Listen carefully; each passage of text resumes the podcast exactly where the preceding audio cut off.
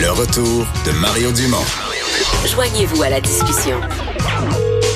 Appelez ou textez 187 Cube Radio. 1877 827 2346. Et c'est Normand Lester qui est là pour cette dernière de la saison de notre tournée de l'actualité internationale. Bonjour Normand. Bonjour. Et on commence à par parler encore du détroit d'Ormuz, euh, parce que là, il y a, cette fois-ci, il y a eu... On euh, l'a échappé belle. Oui. Il y a, eu un 24 affrontement heures. quand même, là. On l'a, on l'a échappé belle parce que donc il y a eu ce drone américain-là qui a été abattu, soit dans les eaux territoriales iraniennes, soit à 2, 3 kilomètres à l'extérieur des eaux territoriales euh, iraniennes. En tout cas, les, les États-Unis, Trump avait donné l'ordre, OK, préparez la contre-attaque. Et puis là, ben, au Pentagone, on avait sélectionné une douzaine de cibles potentielles, des stations à radar essentiellement, et aussi des, Et- et des missiles des, terre. des, des véhicules euh, contenant euh, des missiles sol-air. Et là, donc, euh, les officiers généraux sont revenus dans le Situation Room à la Maison-Blanche, puis il a dit, ben voilà, Monsieur le Président, on attend votre deuxième, votre confirmation d'ordre. Puis là, lui a dit, euh, ça va tuer euh, combien de monde, ça? Puis on dit un instant, ils ont téléphoné à, un- à des spécialistes au Pentagone, puis on dit, ben, à peu près 130 militaires, probablement des gens qui sont autour euh, dans les stations radar ou près euh, des véhicules lance-missiles. Puis là, Trump a dit, ben, eux autres ont simplement euh, détruit un drone sur lequel il y avait personne, et c'est là qu'il a annulé. Mais ça Une montre- décision raisonnable. ben oui, pour une fois, mais dans un contexte complètement Mais c'est pas, un irrationnel. va- c'est pas un va en guerre quand même, Trump. Ce qu'on voit jusqu'à maintenant, c'est qu'il est plutôt, euh, je peux pas dire peureux, mais il a vraiment pas l'air à chercher Ben, l'affrontement. il veut là. pas s'impliquer dans une guerre, mais alors qu'est-ce qu'il fait au Moyen-Orient? Le calme, parce que c'est lui, la situation de crise qui existe depuis un an, c'est à cause de lui. Après plusieurs années de négociations sur le nucléaire iranien, avec les Français, les Anglais, les Allemands, les Chinois, les Américains, tout le monde s'était entendu en disant bon, on accepte le programme. Et les Iraniens avaient dit oui, on cesse nos recherches nucléaires, c'était fait.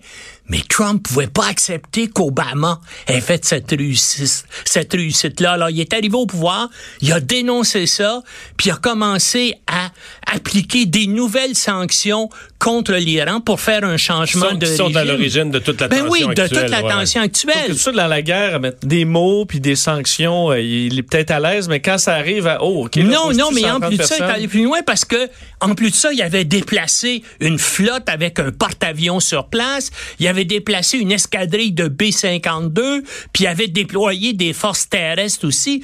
C'est ça que l'Iran, se sentait menacé. Puis là, tout à coup, durant la nuit, ben là, il y a cet avion, ce drone-là, qui passe à proximité ou peut-être à l'intérieur de euh, son espace aérien, accompagné d'un autre avion, hein, parce que les Iraniens ont dit, on a vu que le drone sans pilote était suivi par un avion de reconnaissance P-8 euh, qui lui contenait 35 militaires. Puis on a décidé de tirer, bien sûr, sur le drone et pas sur les 35 militaires. Mais c'est une Mais on joue avec le feu de part et d'autre, quand ben même. oui, mais là, espérons qu'avec toute cette tension-là là, qui s'abaisse, que ça va rester sur place. Ça, c'est à condition que les, les mines mystérieuses qui éclatent Sur depuis un mois sur des pétroliers, que ça cesse. Parce qu'il y a une forte possibilité que c'est pas l'Iran qui fait ça, mais des gens qui veulent provoquer justement un conflit entre les États-Unis et l'Iran comme ce qui reste de l'État islamique, comme aussi Al-Qaïda, qui, on le sait, ont des moyens et des connaissances et des compétences pour faire ce, ce genre d'événement-là. Mais espérons que là, on est allé très, très près de la guerre et que de part et Ça d'autre, ça va se calmer. Sommet euh, en Asie entre Xi euh, Jinping et Kim Jong-un, donc Chine, Corée du Nord. Oui, ben.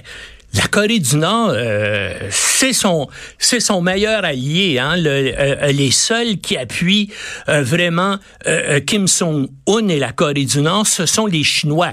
Il y a un rapprochement aussi avec les Russes. On le sait, Poutine l'a rencontré, mais euh, c'est plutôt le président chinois Xi.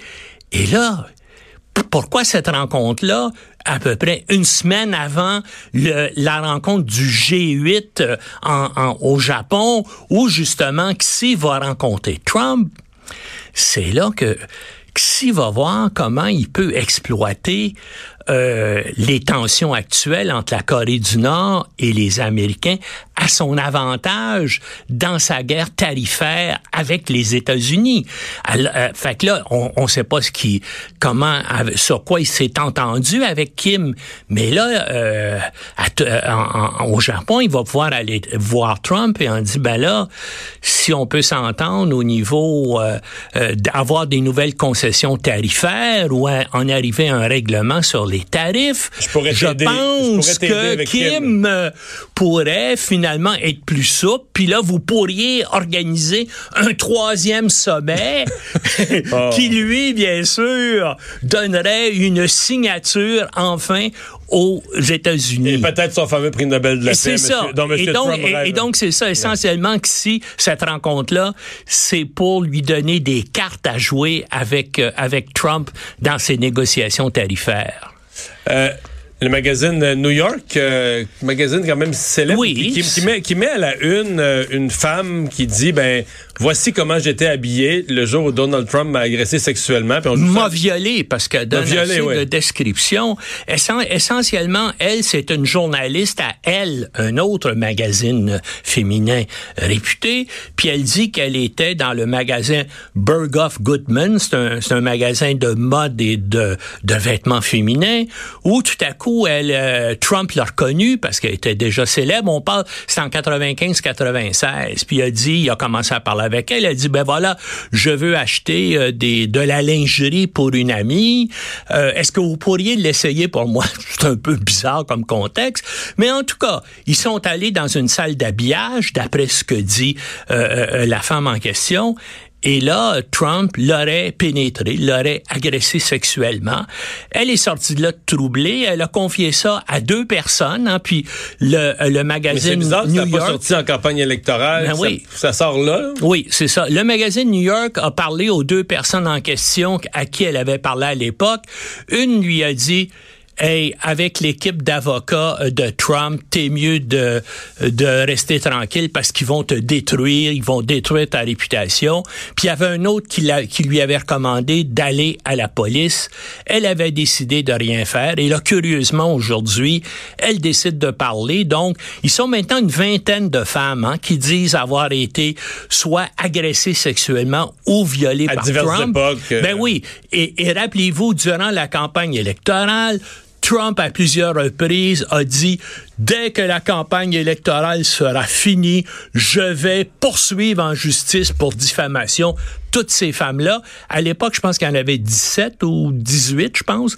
En tout cas, il n'y a jamais eu de poursuite. Là, on va voir si ce cas-là ce cas va, va avoir d'autres conséquences. Normand, merci beaucoup pour cette chronique, mais pour toute cette euh, saison à nous euh, faire vivre avec émotion euh, souvent l'actualité la, la, internationale, avec un clin d'œil, un peu de sourire aussi de temps en temps. Salut, bon été. On s'arrête.